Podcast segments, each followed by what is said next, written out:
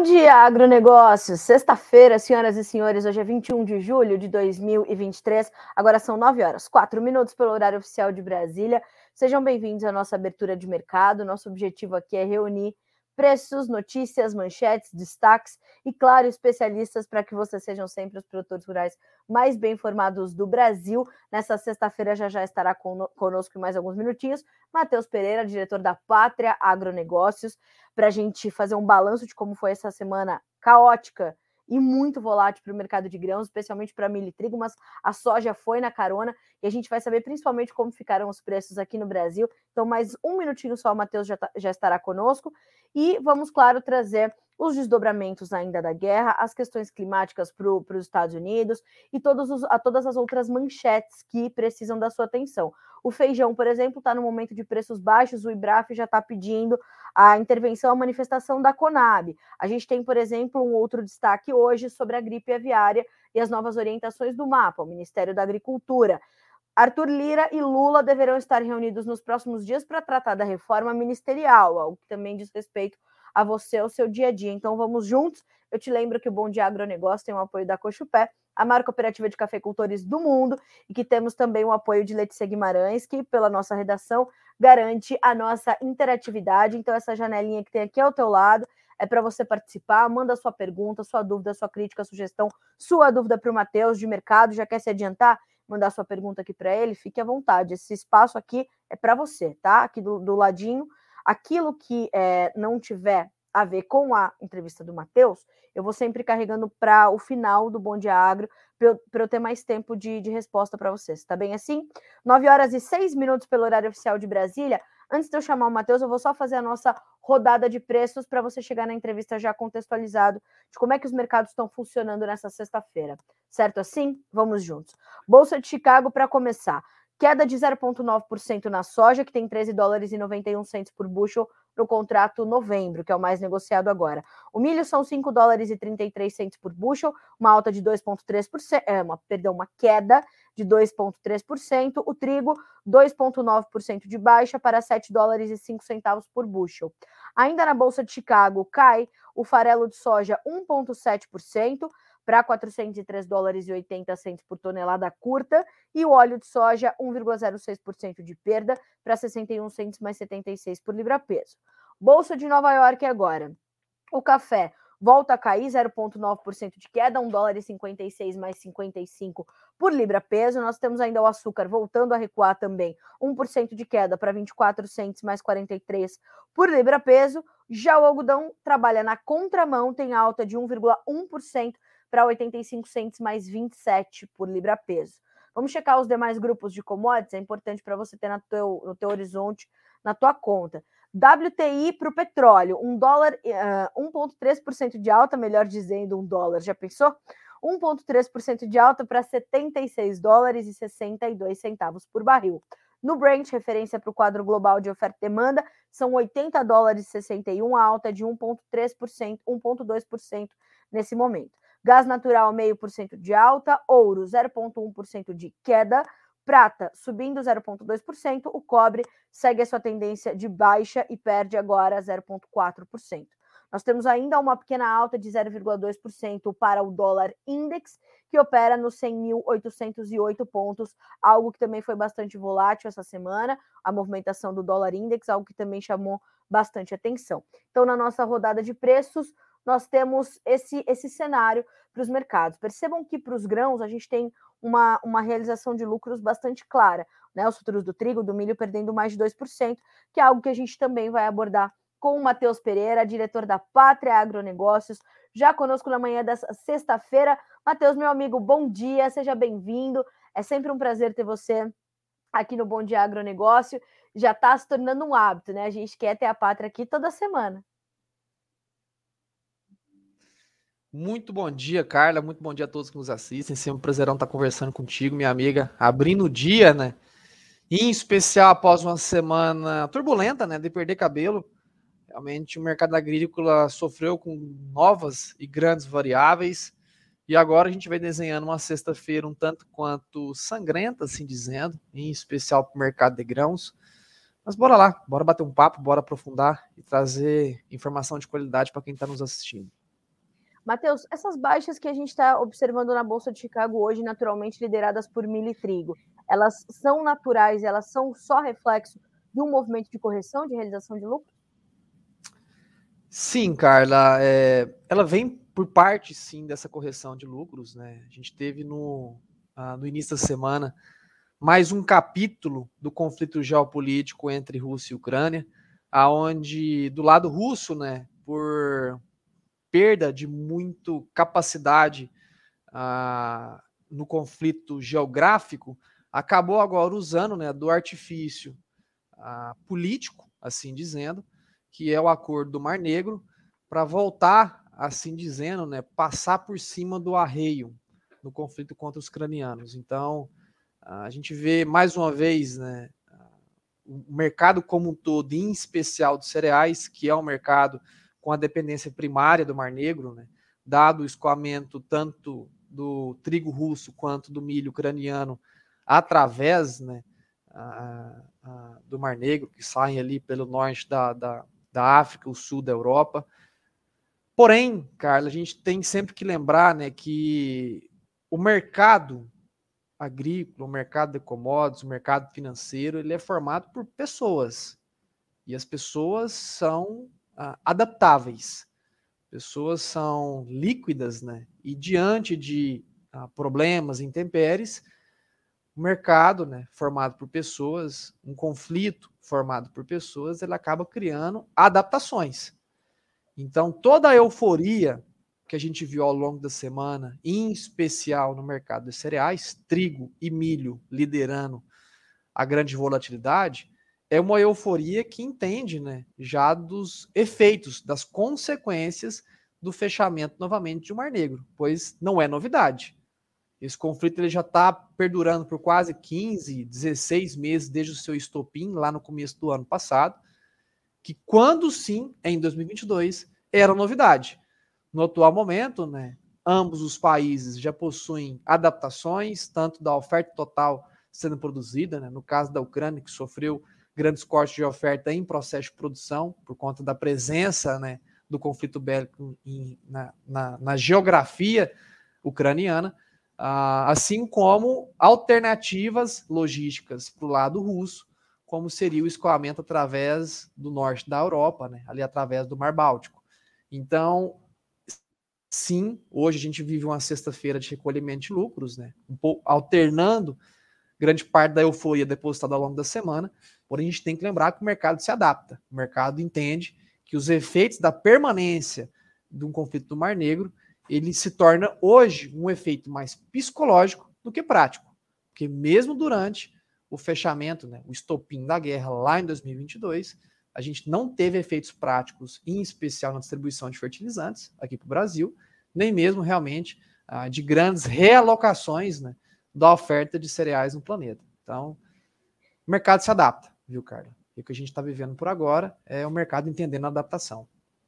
Até porque, né, Matheus, a gente vai ter que ver essa adaptação ainda se transformar também diante do que está acontecendo hoje, especificamente hoje, nessa sexta-feira, 21 de julho, porque a, a, a Ucrânia, a, a Rússia volta a atacar os terminais ucranianos, mesmo que haja um milagre, as, os pleitos russos sejam atendidos e venha a acontecer a volta do acordo, as estruturas ucranianas estão completamente inviabilizadas, o mercado vai ter que se adaptar, né?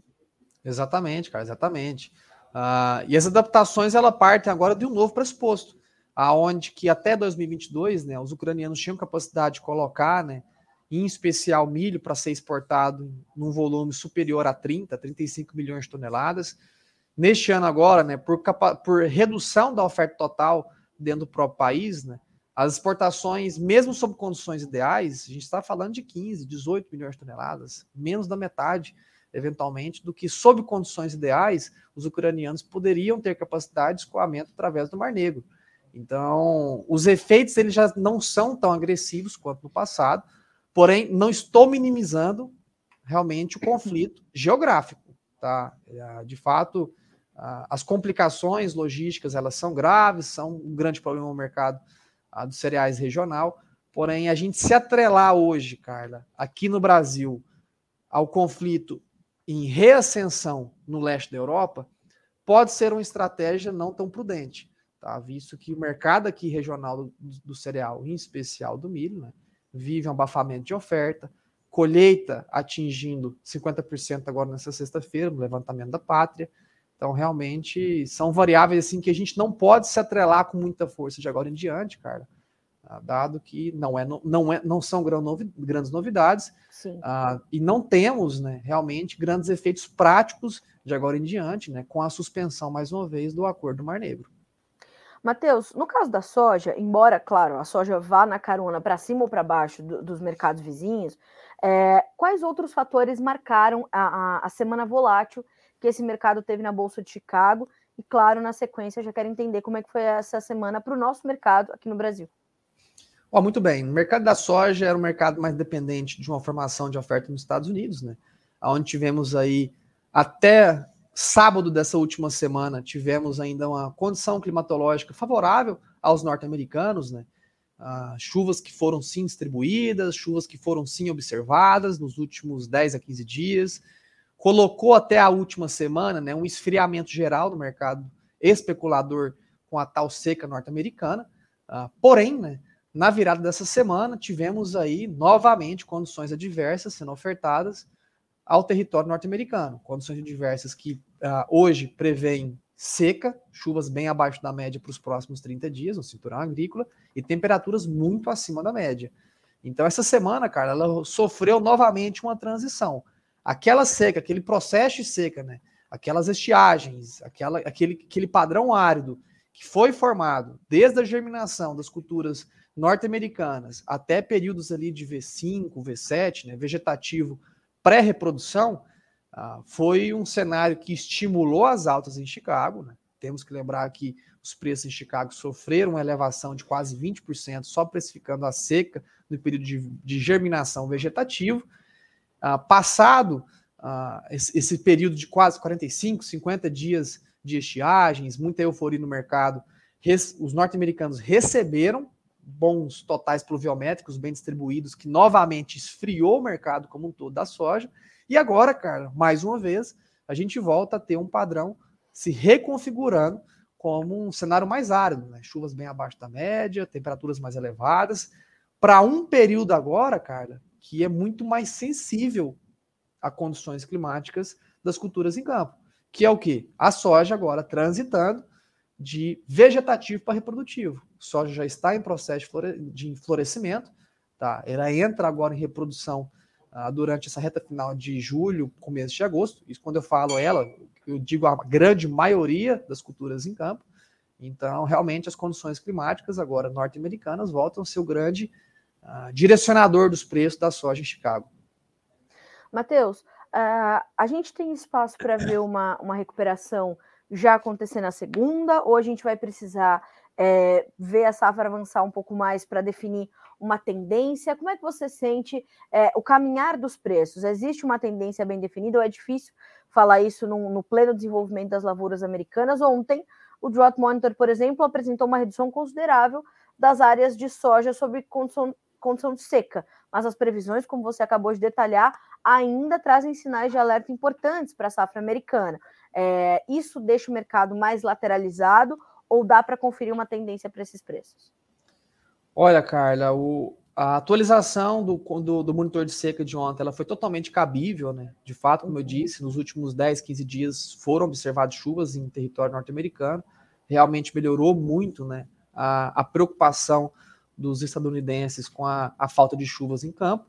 Ah, assim como os, os, relatórios de condições de safra né, já mostram a terceira semana consecutiva de melhora substancial das lavouras classificadas como boas ou excelentes condições em território norte-americano, tanto para a soja quanto para o milho.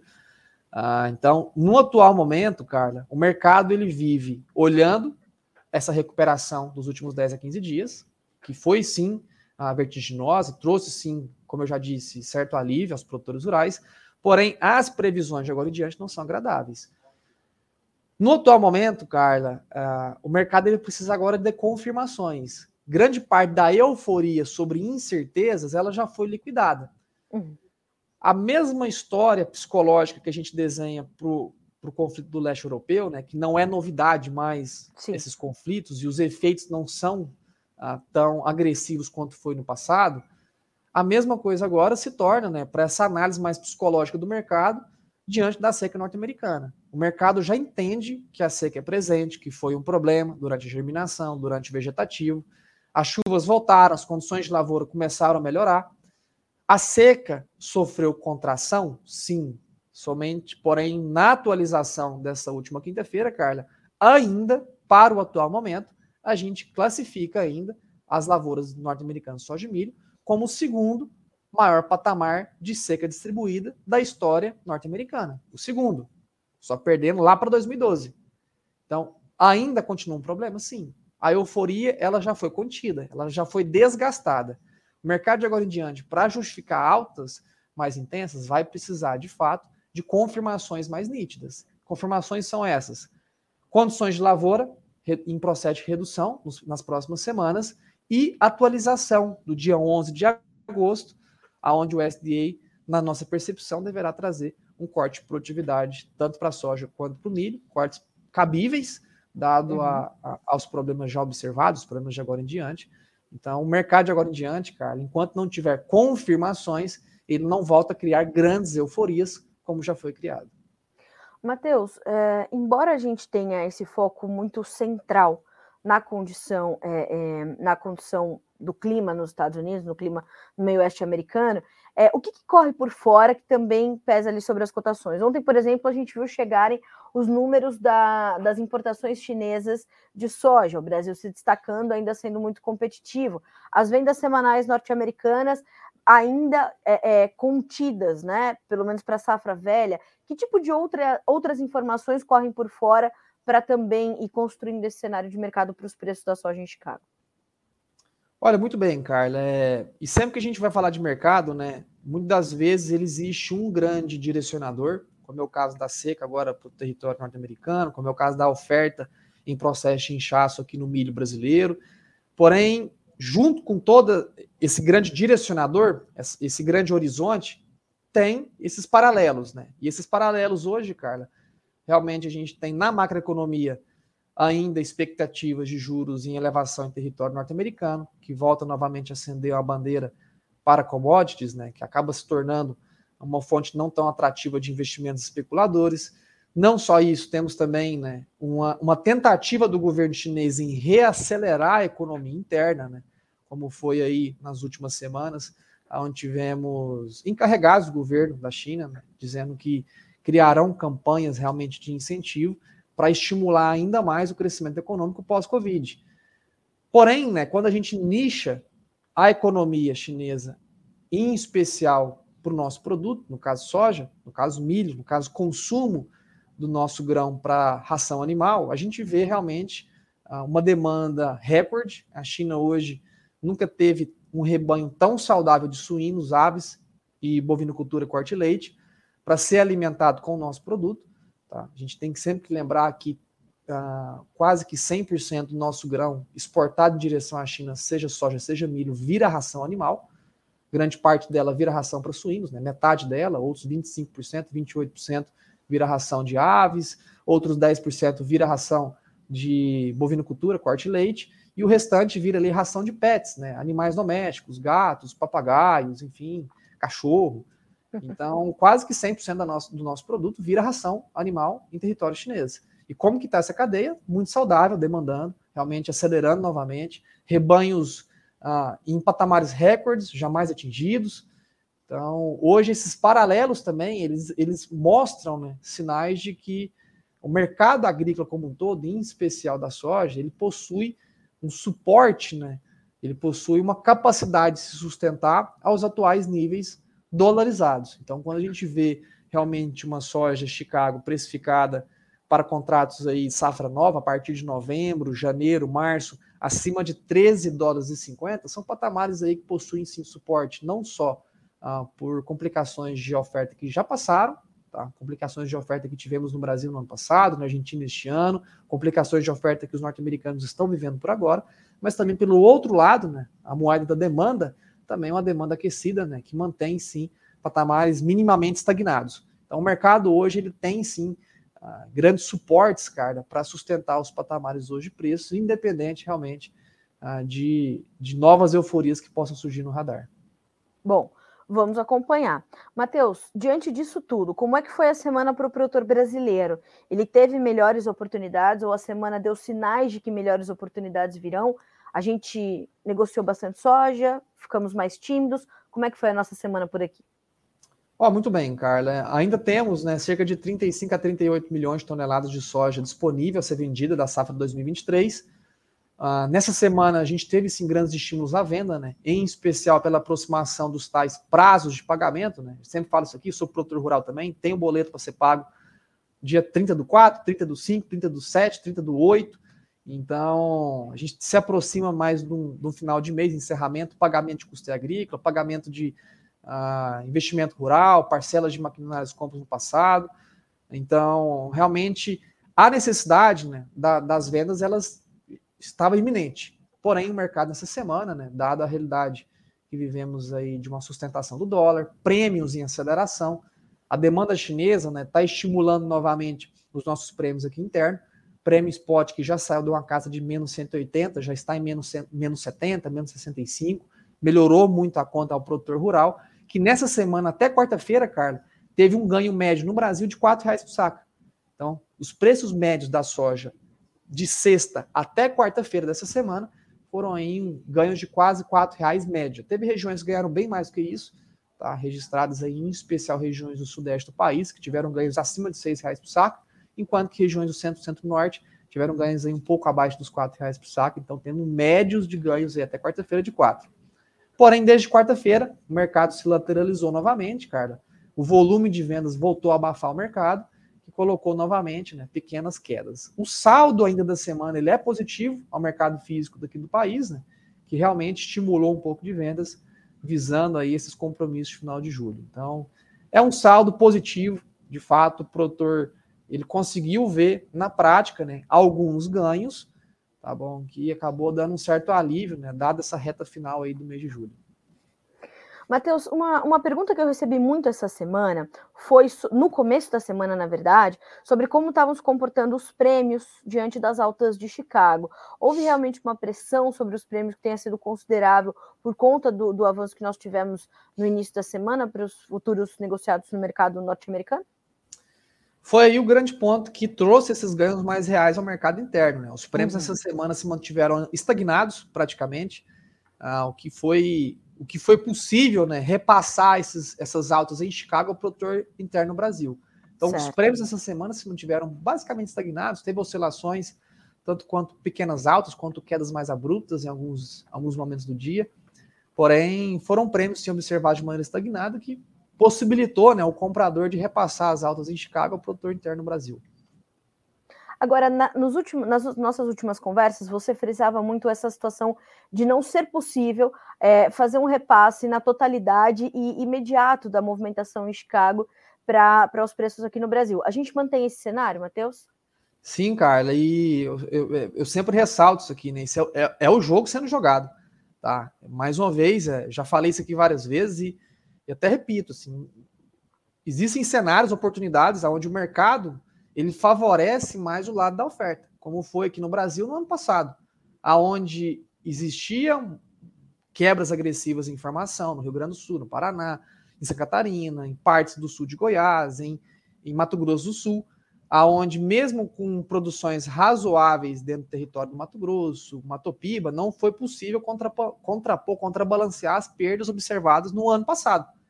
E devido à falta de oferta total e uma demanda muito agressiva em 2022, a gente tinha né, um produtor por cima do mercado, ditando grande parte das vezes né, os preços a serem ofertados, a serem recebidos, diferente do cenário que a gente vive em 2023.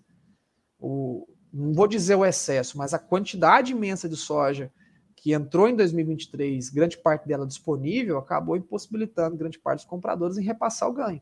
Sim. E é o jogo, tá? Foi o jogo esse jogo ele está novamente sendo equalizado, como eu disse, hoje existem 35, 38 milhões de toneladas e estamos consumindo entre exportação e consumo interno cerca de 8 a 10 milhões de toneladas todos os meses. Então a soja hoje disponível, ela está em processo de esgotamento, volta agora a ter necessidade que para fazer originação, o comprador interno no Brasil, ele vai ter que colocar preço de agora em diante, vai ter que repassar ganhos quando, quando existirem. Caso contrário, ele não faz mais a originação do produto interno país.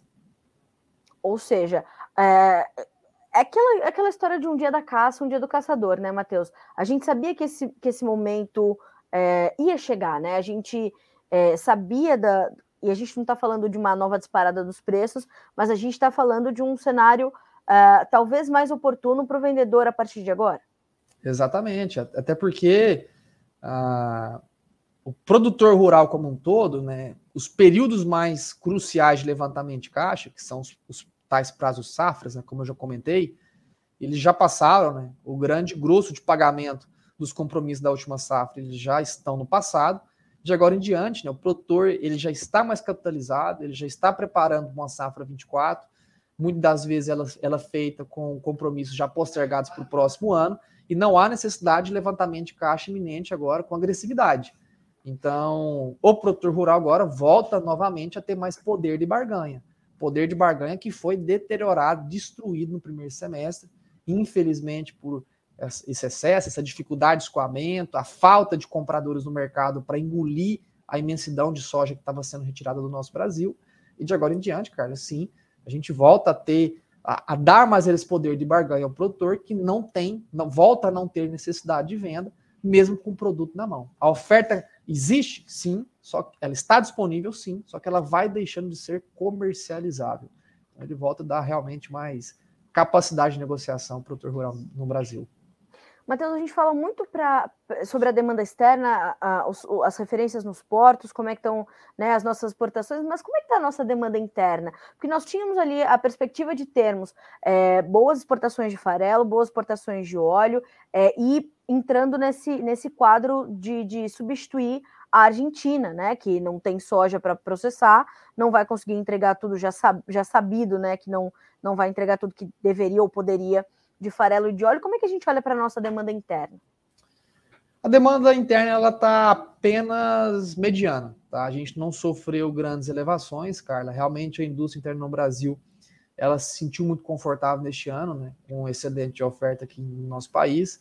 Não tem criado realmente grandes euforias para fazer originação, diferente do mercado do cereal, tá? mercado de milho, onde a gente vê uma demanda interna crescendo neste ano de mais 7,5% enquanto que no mercado interno da soja, o consumo interno da soja, ele mal cresce 2,5%, 3% em comparação com o ano passado. Então, realmente o mercado da soja, né, por origem, é um mercado mais exportador. A gente não tem tanta, tanto apetite do interno, porém temos sim grandes apetites de novos compradores. Né? São aí quase 800 mil toneladas de soja já vendida para exportação para os Estados Unidos, o maior volume da história do Brasil de fornecimento de soja aos norte-americanos. Temos aí uma Argentina demandando uma importação de 8 a 10 milhões de toneladas, grande parte dessa importação suprida, que será suprida pelo produto aqui no Brasil. Então, a grande, não, não vou dizer esperança, mas o grande ditador, as grandes rédeas do mercado da soja continua sendo a exportação, viu, Carlos? Matheus, é, como é que a gente entende é, o que acontece daqui em diante para a safra 2023-24. A gente vê o produtor ainda tendo que rever e revisitar suas estratégias para negociar esse, esse volume de 35 a 38 milhões de toneladas. Como é que ele está conciliando isso com os seus planejamentos para uma safra que começa a ser plantada em dois meses? Tá, Carla, e aí eu quero ser bem enfático, assim. Produtor rural agora, que tá agora, agora, agora, que vai, agora que vai ser bom, vamos embora. Produtor rural que está assistindo, bichão, cuidado 2024, é, temos sim grandes sinais de problemas de oferta pela presença do Super El Nino. Super El Nino que causa ali distorções abruptas, tá? em especial no Vale do Araguaia, no Mato Grosso, a grande parte da região do Mato Piba, também somada a Pará. Pará que pode até se beneficiar com a presença de um Super El Nino, né? região chuvosa, que a, a, às vezes um padrão mais seco acaba causando mais incidência luminosa, melhora bastante as condições de lavoura por lá. Porém, é uma safra assim que tem esse risco de contração de oferta, dada a presença desse super fenômeno climático, que ainda está longe de ser confirmado com exatidão, porém a inclinação dos principais modelos climáticos né, mostram ali a, a, chegada e a presença e a permanência desse fenômeno até março do ano que vem. É claro que estaremos atualizando aqui com todos vocês, né, a, com, com grande frequência, porém, existe sim essa capacidade de redução de oferta. E aí, a primeira coisa que o produtor rural que está assistindo agora, que arregalou o olho e está pensando, poxa, se vai faltar soja, os preços vão subir novamente. É aí que entra o outro lado da equação, que é um, um grande tema né, dessas palestras que eu tenho dado Brasil afora, com grande frequência, né, rodando aí todas as principais regiões produtoras do nosso país, mostrando que o que? O mercado da soja, desde 2020, cara, ele se tornou um mercado com uma correlação muito elevada ao setor financeiro, em especial dólar. A moeda hoje no nosso país, na composição da formação dos preços da sua soja, de você, produtor que está assistindo agora, ela se torna mais relevante no atual momento do que a base de referência em Chicago. Então, uma queda hoje, assim dizendo, de 10% nos preços do dólar, eles se torna mais significante na formação de preço da sua soja do que uma queda de 10% em Chicago.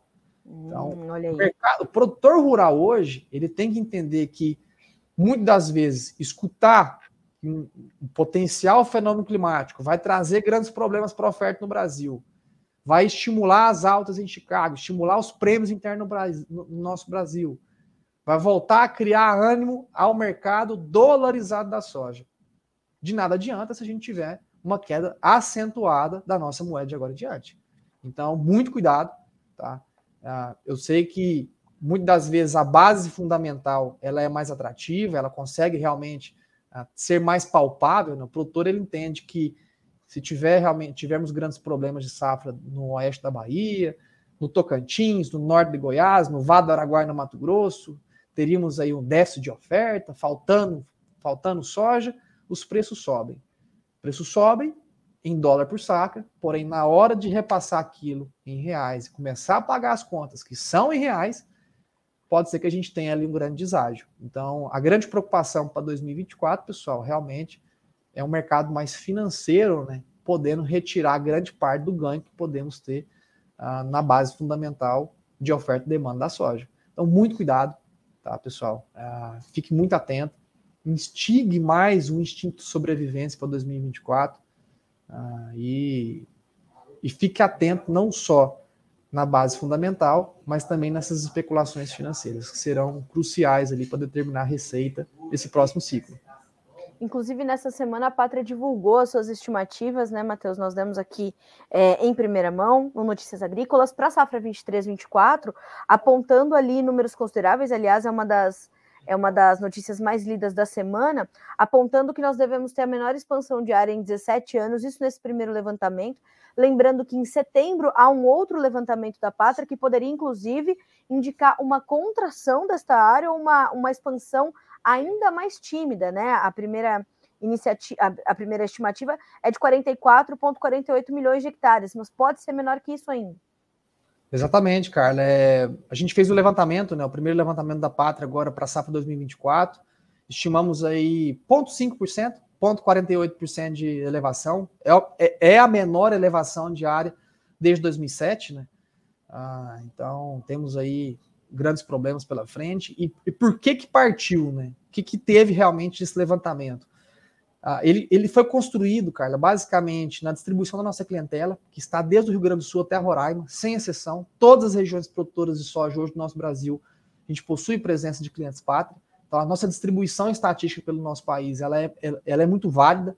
Tá? Então, ela leva em consideração não só a distribuição de insumos né, no nosso país, químicos, sementes, fertilizantes no nosso levantamento, mas também né, esse, esse contato direto com a clientela, a fim de construir esse levantamento. E, infelizmente, né, por incapacidade de projeção de receita, um custo ainda que, se a gente seleciona alguns insumos, no caso de fertilizantes, no caso de alguns químicos, em especial alguns herbicidas, talvez a relação de troca está saudável, porém, quando a gente faz a composição completa de colocar ah, tempo, hora máquina, diesel, ah, folha salarial, os custos ainda para 2024 estão elevados estão ainda ah, enforcando, assim dizendo, né, a capacidade de projeção de receita do produtor rural para 2024.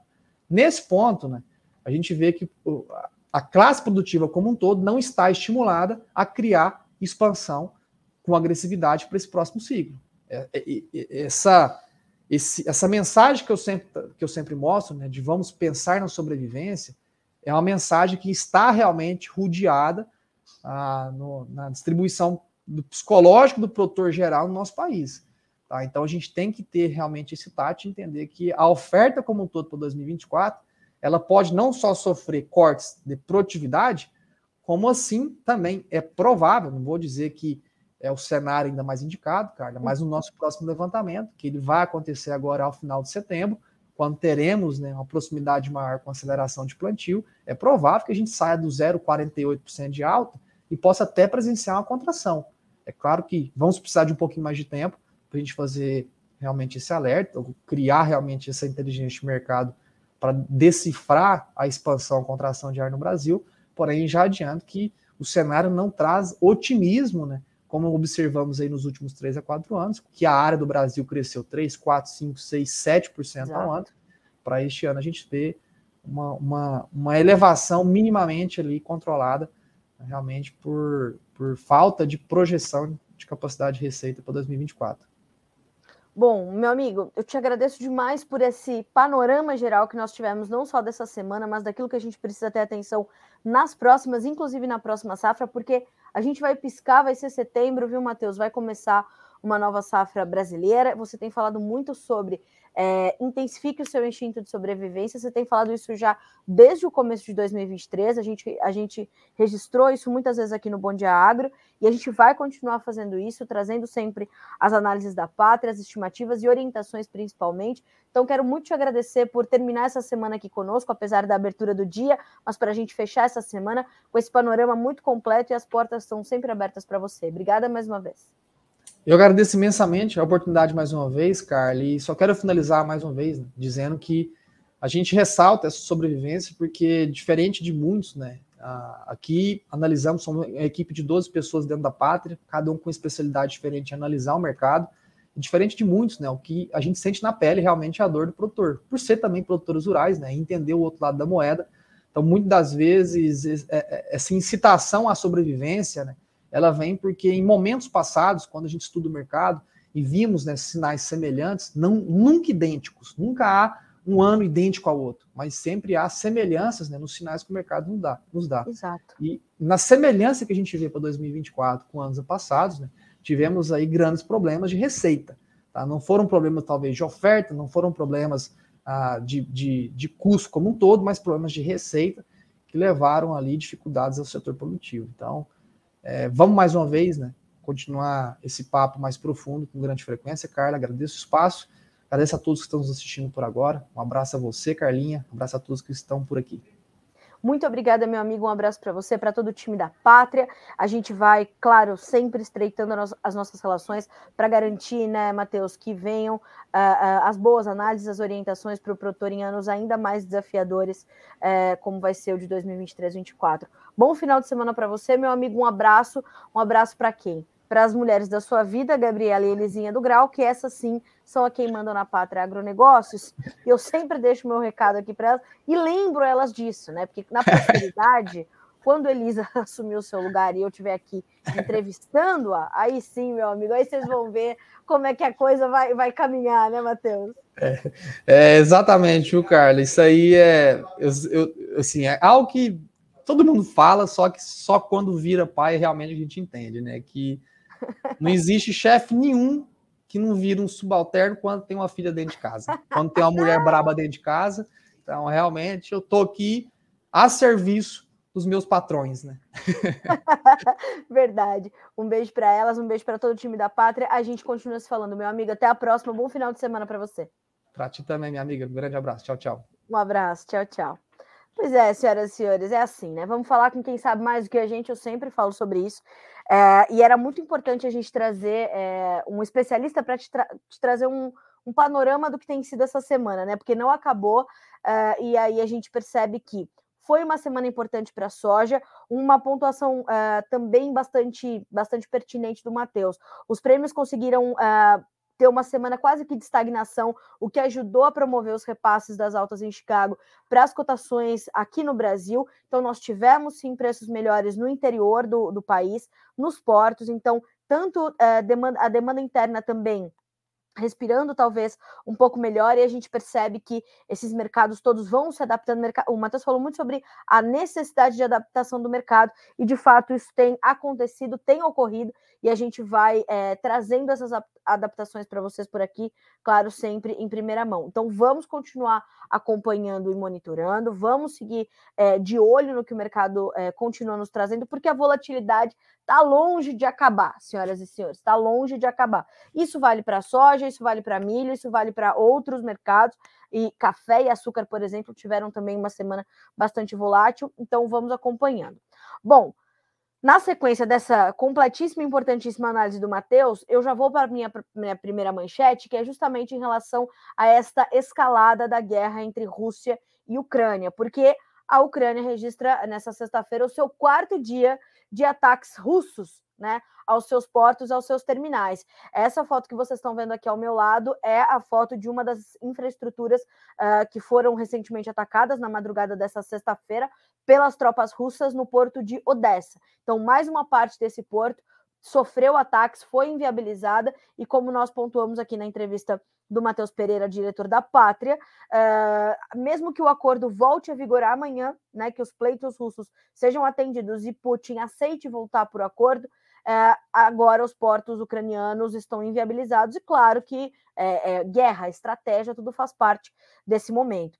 A notícia dá conta de que a Rússia atacou instalações de exportação de alimentos da Ucrânia pelo quarto dia consecutivo nesta sexta-feira e fez exercícios de apreensão de navios na região do Mar Negro em uma escalada ainda mais ofensiva de que os líderes ocidentais dizem ser uma tentativa de escapar das sanções ameaçando uma crise alimentar global. Aí, mais desumano do que isso, impossível. Pelo amor de Deus. Os ataques diretos aos grãos da Ucrânia, uma parte fundamental da cadeia alimentar global, seguiram-se a uma promessa de Kiev de desafiar o bloqueio naval da Rússia em seus portos de exportação de grãos após a retirada de Moscou nesta semana de um acordo do corredor uh, marítimo segurado e mediado pela ONU abre aspas para uh, o governador regional Olé Kipper no aplicativo Telegram, por onde a, a Ucrânia tem, inclusive, trazido as suas informações. Uh, abre aspas, infelizmente, os terminais de grãos de uma empresa agrícola na região de Odessa foram atingidos. O inimigo destruiu 100 toneladas de ervilhas e 20 toneladas de cevada. Uh, fecha aspas. Duas pessoas ficaram feridas, segundo ele afirmou. Fotografias divulgadas pelo Ministério de Emergências mostraram um incêndio queimando entre prédios de metal amassados que pareciam ser silos e um veículo de combate a incêndio também gravemente danificado.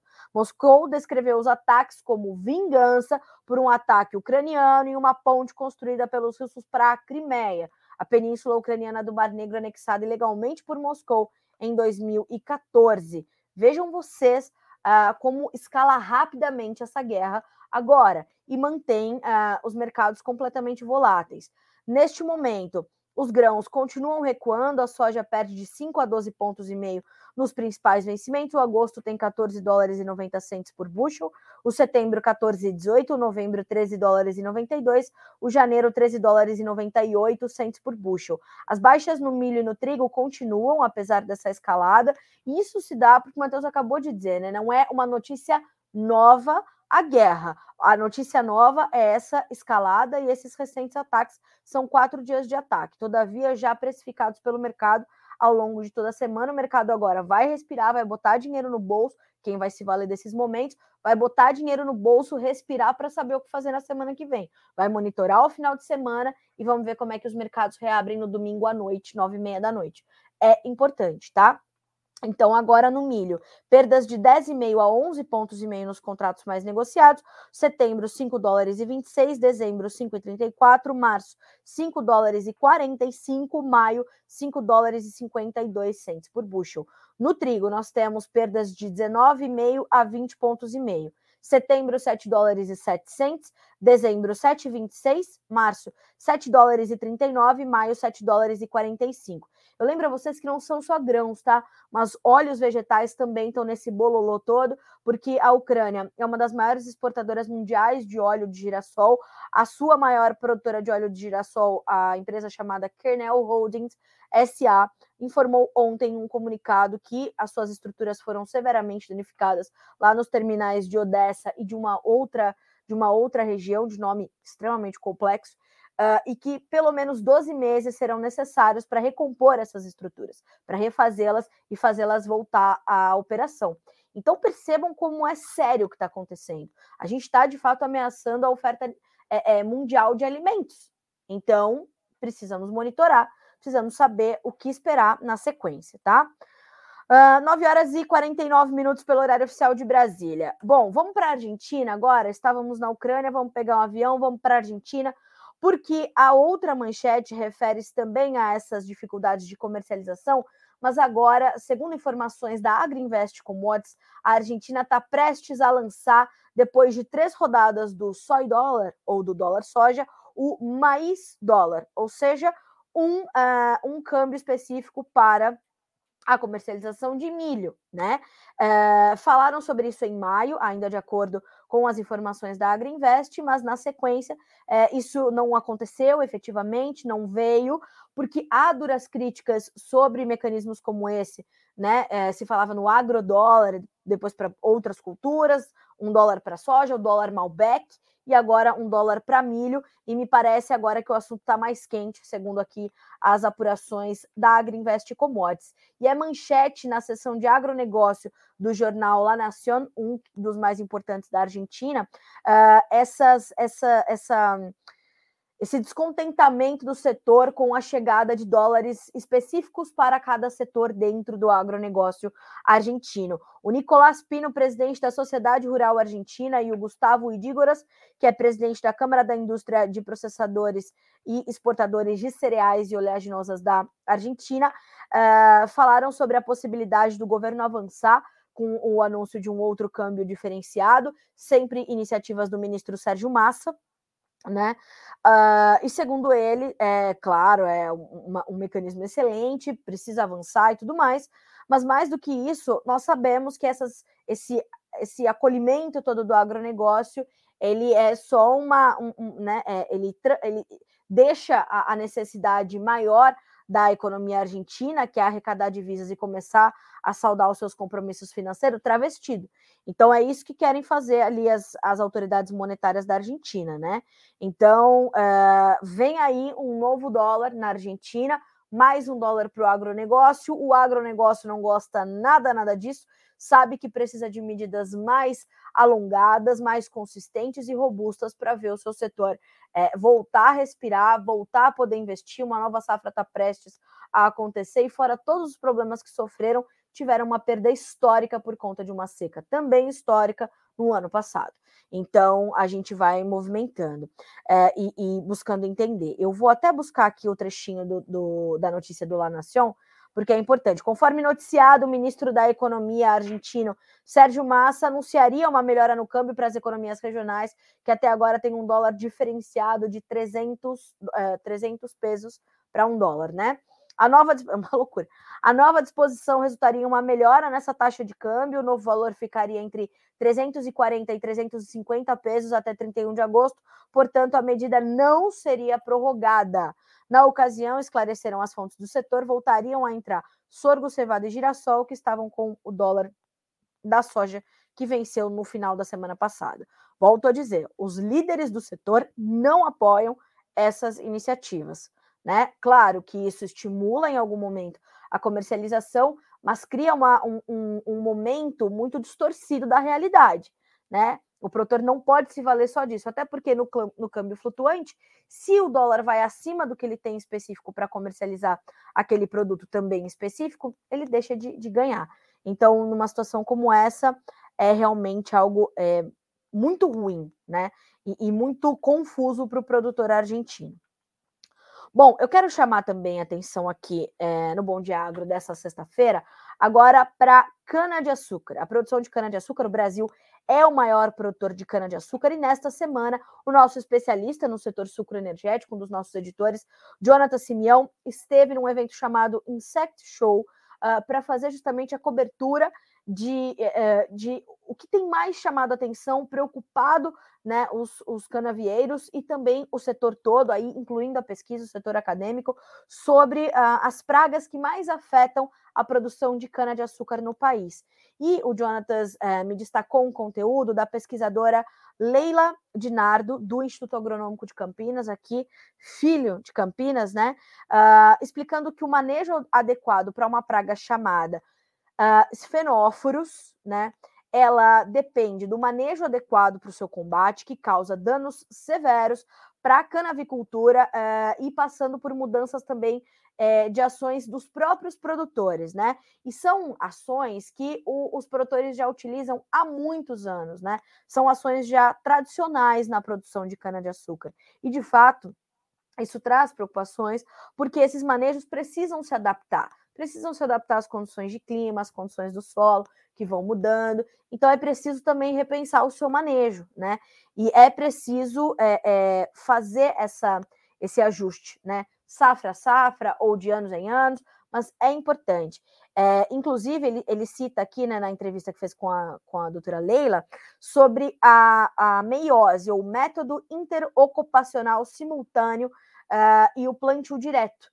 Então, ajuste de manejo para combater pragas na cana-de-açúcar. Eu sugiro que você é, revisite a entrevista excelente, como tudo que o Jonatas produz, da uh, pesquisadora do IAC, a Leila Dinardo, para ouvir não sobre, so, só sobre os fenóforos, mas também para outras, uh, outras pragas que atingem a cana-de-açúcar, como, por exemplo, a própria cigarrinha. Então, a gente está falando de é, é, preocupações bastante graves e que vão se agravando caso esses manejos não se readequem. Vale a pena você revisitar não só este conteúdo, mas todos os outros do Insect Show com cobertura brilhante do Jonathan Simeão, certo? 9 horas e 56 minutos pelo horário oficial de Brasília. Agora a gente vai falar um pouquinho sobre a questão da gripe aviária, porque há dois, é, duas informações bastante importantes da gente trazer para te atualizar.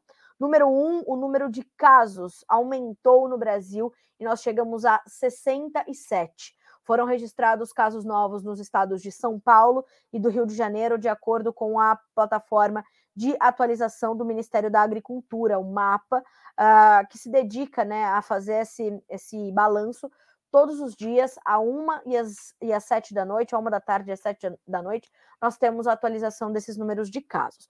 Um dos casos foi registrado em Itanhaém, no litoral de São Paulo, num 30 réis de bando, a mesma espécie em Macaé, no Rio de Janeiro, e outra em Maricá, também no estado fluminense. Então, nós tivemos três novos casos, vamos a 67. Uh, ah, recapitulando, né? É sempre bom a gente trazer isso. 29 no Espírito Santo, 28 em aves silvestres, uma em ave de subsistência, 15 no Rio de Janeiro, uma no Rio Grande do Sul, 9 em São Paulo, 4 na Bahia, sete no Paraná. Nesses todos aves silvestres. Santa Catarina, dois, em ave, é, dois um em ave silvestre e um em ave de subsistência. A próxima manchete, também sobre a gripe aviária, dá conta das novas orientações do Ministério da Agricultura sobre é, a gripe aviária e como isso deve ser tratado pelos estados. Segundo o que nos pontuou o mapa, Uh, agora há uma orientação para os estados declararem estado de emergência zoossanitária. A medida vai visar e visa já conter o avanço da gripe aviária e efetivar ações do governo federal nas unidades. Então, a gente olha para isso, isso é realmente importante para garantir, inclusive, a nossa transparência, que tem sido diferencial do Brasil no trato da gripe aviária, tá? Uh, então a gente percebe que essa, essa é uma informação que chegou do Ministério da Agricultura uh, nessa sexta-feira. As orientações estão todas postas aqui. Nesta quinta, ontem, o ministro Carlos Fávaro uh, se reuniu com governadores e representantes do Distrito Federal, dos estados do Distrito Federal, orientando para que os governos declarem, portanto, esse estado de emergência zoossanitária e reforcem as ações de contenção e impeçam o avanço da doença, ok? Então, você que é líder dentro da avicultura ou que é avicultor, oriente ali as suas associações de classe e faça essa cobrança para que o seu estado tenha, então, esse estado é, declarado. Emergência zoossanitária, ok? Ótimo. Na sequência, eu quero falar sobre o mercado de feijão, mercado de feijão está num momento de alerta, uh, inclusive o IBRAF, o Instituto Brasileiro do Feijão, já pediu a manifestação da CONAB, a Companhia Nacional de Abastecimento, e também do Ministério da Agricultura em torno do que está acontecendo agora com o movimento dos preços. O feijão carioca, por exemplo, já está abaixo dos 50 reais por saca. Veja, Uh, em algum momento teremos que conhecer o limite da produção de feijão carioca. Para os gestores públicos em Brasília, o problema bate a porta com mais força quando os preços disparam nas gôndolas e surgem uh, milhões de brasileiros que não têm condições de, comer, de, de consumir o feijão ao redor de dois reais, dois dólares por quilo. Mas o feijão caro é o pai do feijão barato, análise do IBRAF. E o barato é o pai do caro. Desde fevereiro de 2022, Perdão, eu falei 50 reais por saco, né? Tô falando de 50 dólares por saco, tá? O preço médio rompeu a barreira dos 50 dólares por saco ao produtor e acima deste valor estava até esse mês. Será que estamos voltando ao que se pode chamar de normalidade nos níveis de preços? Há fortes indicadores de que sim. Essa foi uma, uma prévia da análise do IBRAF desta quinta-feira. Nesta sexta, a manchete é: está na hora de a Conab se manifestar. O IBRAF já está solicitando à Conab, à Câmara Setorial do Feijão, do MAPA, que haja uma manifestação clara sobre quando, onde e como a Conab passará a efetuar as suas compras. Lembrando que o preço mínimo para o feijão carioca 280, R$ 208,92 e para o feijão preto R$ 210,30. Então, olhar para essa condição do preço mínimo, ontem o presidente Lula uh, relançou o programa de aquisição de alimentos, falou mais uma vez sobre a fome, ali, argumentos sobre os quais eu quase não concordo, mas enfim, falou. Uh, e o feijão faz parte do prato feito, prato básico da dieta do brasileiro. Arroz e feijão, pelo menos a gente tem que garantir, né? Então, de fato, uh, a gente vai precisar olhar para isso também, tá certo? Então, uh, já estamos ali em conversa com o presidente do IBRAF, o senhor Marcelo Líderes, para nos trazer mais informações sobre isso, sobre como estão os andamentos dessas, dessas conversas com o CONAB e Câmara Setorial do Feijão, e vamos lhes atualizando por aqui. Bom, agora, e para essa sexta-feira, eu separei poucos destaques de Brasília, na verdade, separei um só, porque acho que ele vai englobar todos os outros que vamos observar na sequência.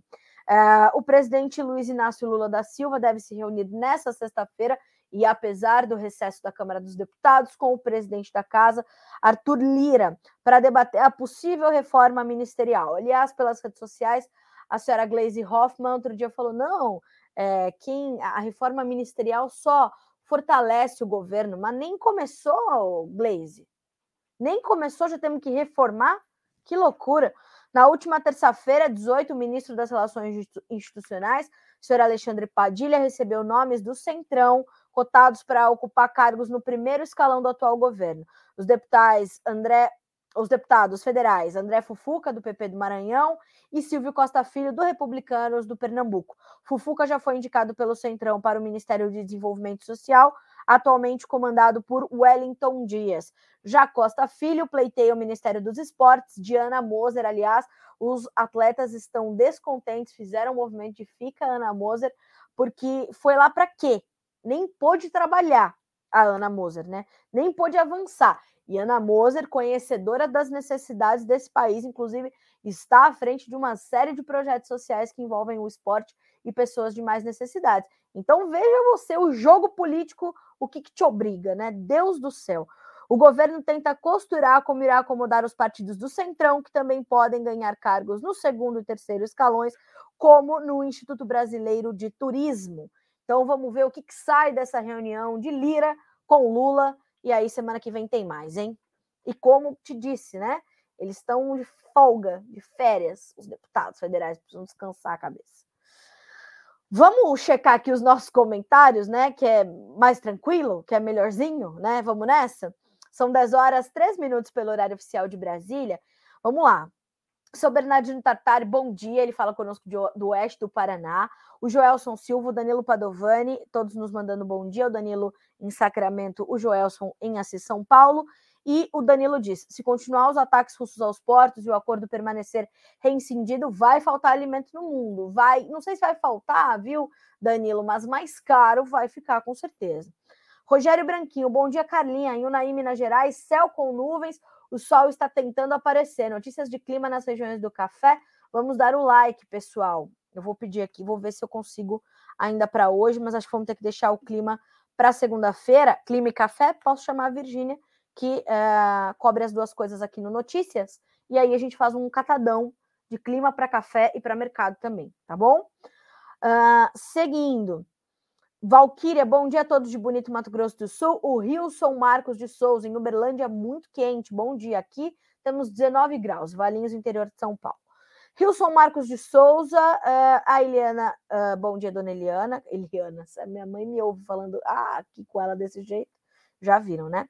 O Márcio Pires, bom dia em São Borja, Rio Grande do Sul. Tempo bom com sol. 21 graus e aquecendo. Previsões de chuva para o final de semana e para a próxima semana também. E nos mandou o um bom dia também, meu amigo Emerson Antoniaco. bom dia para mim e para o Matheus. Né? E nada de, do sol mostrar a cara em Paranaguá, no Paraná. Estamos monitorando e acompanhando. Senhoras e senhores, 10 horas, 4 minutos pelo horário oficial de Brasília. Já passei a pauta para Virgínia. Segunda-feira, vamos ver se ela consegue estar aqui conosco. Não sei se efetiva.